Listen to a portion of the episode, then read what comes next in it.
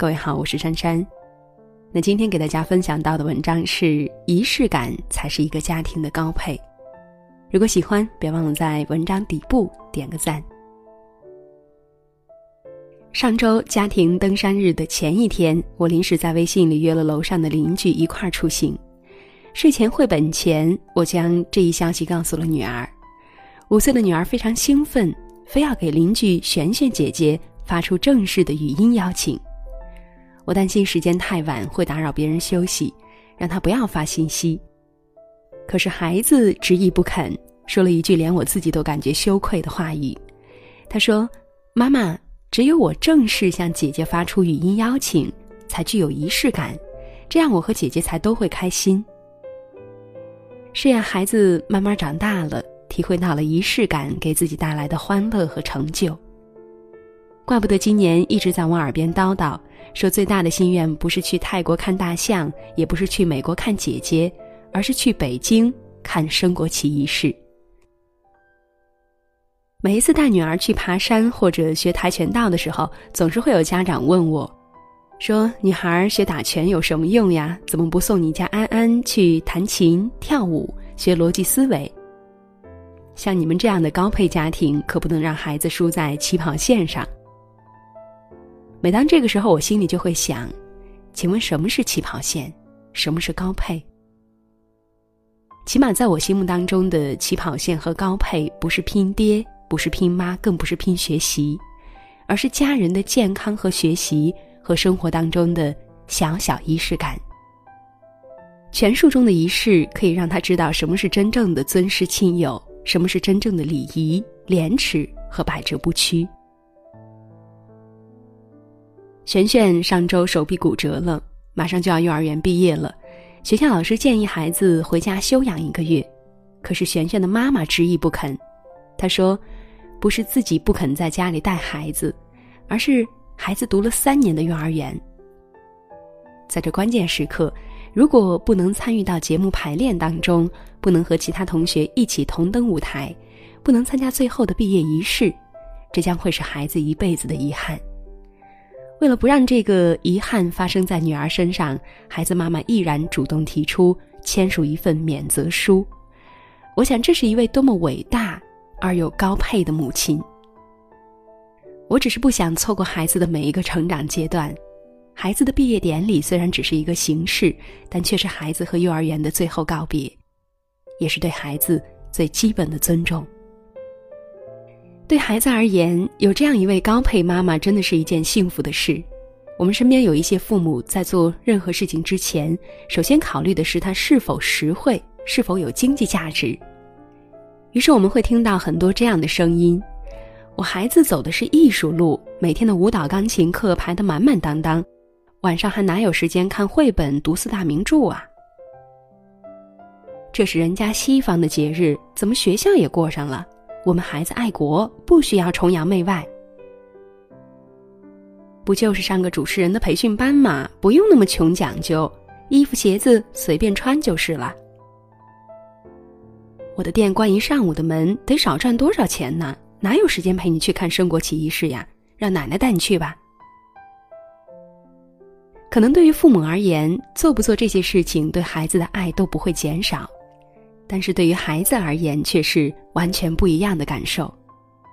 日常的学习和生活当中，高配妈妈都会通过这种小小的仪式感，来增进亲子之间的感情交流，提升孩子的自信度，在成长历程当中让孩子倍感幸福和乐趣。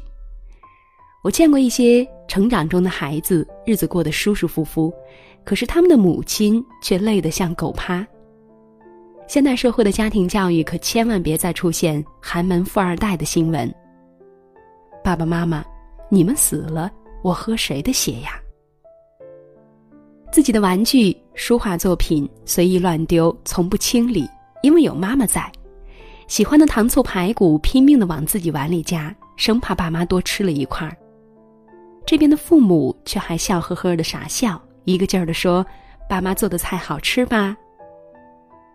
爸爸妈妈白天忙完工作，下班又急匆匆的赶回家，陪着孩子参加各种补习班，不但不给父母有仪式感的辛苦道谢，反而责怪他们想把自己累死，劳累中的父母，殊不知这样没有仪式感的家庭教育，既是害了孩子和家庭，也是害了整个社会。孩子成长的过程当中，家庭仪式不仅可以从小培养孩子的感恩之心，也可以让他的人格得到健康成长。家庭仪式感不需要太多的物质做基础，它体现的是孩子对长辈的感恩和孝道，更是培养孩子从小对生活的一种热爱。为父母冲泡一杯营养美味的早餐牛奶，放学了在路边摘一朵野花送给妈妈，是一枝枯树枝做个小弓箭送给爸爸当礼物，这些都能够给孩子赋予生活仪式。孩子对父母的仪式，无需让孩子做出什么惊天动地的大动作，而是一个小小的鞠躬，对父母的一声嘘寒问暖。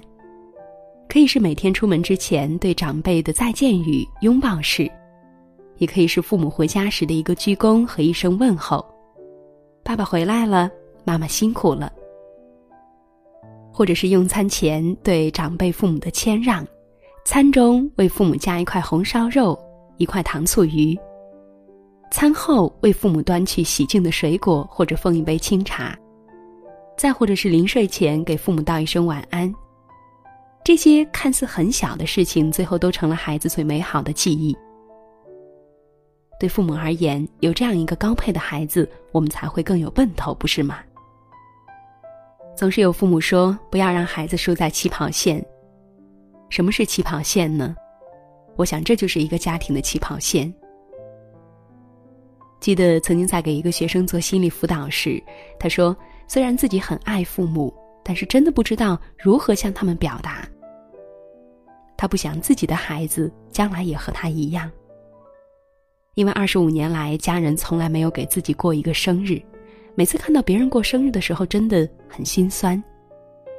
尤其忘不了生日当天给自己煮泡面还被弟弟抢去吃掉时的情景，想一想都是内心一直的伤痛。昨天生日红包不是发给你了吗？今天一早你就在这叨叨。再说了，昨天我生意那么忙，哪有时间陪你过生日呀？朋友娟来电话向我哭诉，说自己想离婚，因为觉得老公心里只有钱，感觉婚姻走到了尽头。当今这个物欲横流的社会，金钱似乎决定着一切，但是要知道，金钱并不是我们生活的全部意义。不应该为了金钱而忽略了一切已经拥有的东西，毕竟这个世上还有很多事不是金钱可以衡量的，也不是一个红包就可以打发的。在生日的当天，娟要的不是钱，而是一个小小的仪式感，或者是老公当日的陪伴，再或者是老公亲手为自己做一顿饭，两个人看一场电影，一起牵手漫步街头小巷。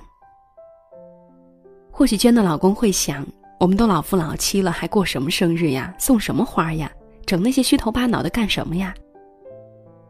这就是我们很多人对仪式感的错误理解，认为仪式感太虚了，不切实际，做起来很麻烦，只是一种形式而已。其实，偶尔的形式是表示对彼此的重视，它从来不是华而不实的东西。再说了，形式主义再怎么不好，总比懒得走过场要好得多，不是吗？一段婚姻开始的时候再轰轰烈烈，如果没有经营，没有一点点仪式感，当初在一起的初心，终将会被琐碎的生活磨得一干二净。有些事你从来不说，又从来不做，就算爱对方，也很容易走着走着就散了。婚姻中的仪式感，并不是为了向谁证明什么，而是为了让婚姻时刻保鲜，让你活得更高配。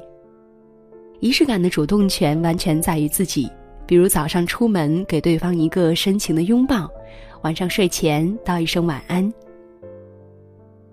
在我家，每一个周末都有家庭登山活动。上山之前，我们都会一起摊开右手掌心，紧握双拳，连着身体和双拳的力量，大声喊出“加油”，然后高呼“耶”。这个看似不起眼的小小登山仪式，却能给我们家庭传递出意想不到的大能量。我记得有一部电影，男女主角每天分别之后都会各自用手指一下另一只手的婚戒，微笑着看着对方。在这个焦躁不安的时代，高配婚姻需要有仪式感，不需要多少的物质做基础，它体现的是我们对生活的尊重和热爱。其实很多优秀传统文化的表现形式就是一种仪式感，比如说婚礼上的敬茶，过年时挂上红灯笼、贴对联儿等等。真正感受到仪式感赋予生活的意义。平凡的日常生活离不开柴米油盐酱醋茶，但是偶尔也需要一些诗情画意进行点缀。对家庭而言，有这样一个高配的婚姻。才是家里的风水源头。日出有日落，深处在深处，一张小方桌，有一荤一素，一个身影从容的忙忙碌碌，一双手让这时光有了温。度，太年轻的人，他总是不满足，固执的不愿停下远行的脚步，望着高高的天，走了长长的路，忘了回头看，他有没有哭。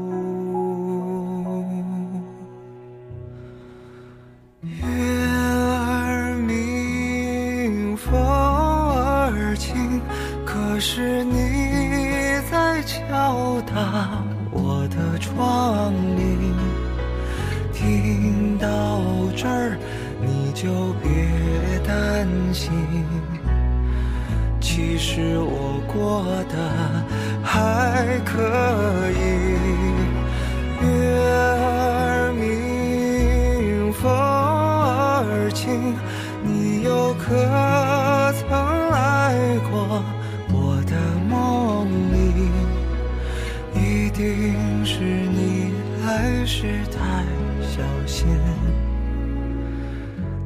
到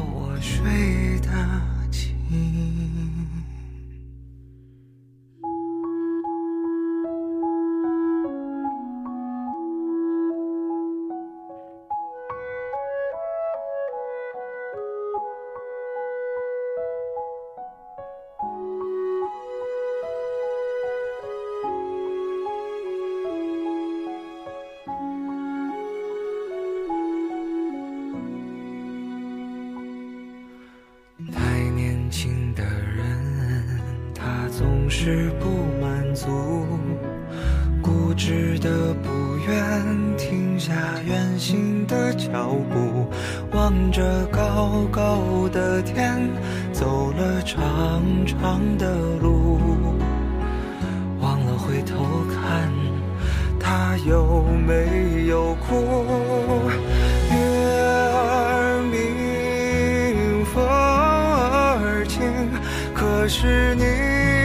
在敲打我的窗棂，听到这儿你就别担心，其实我过得还可以。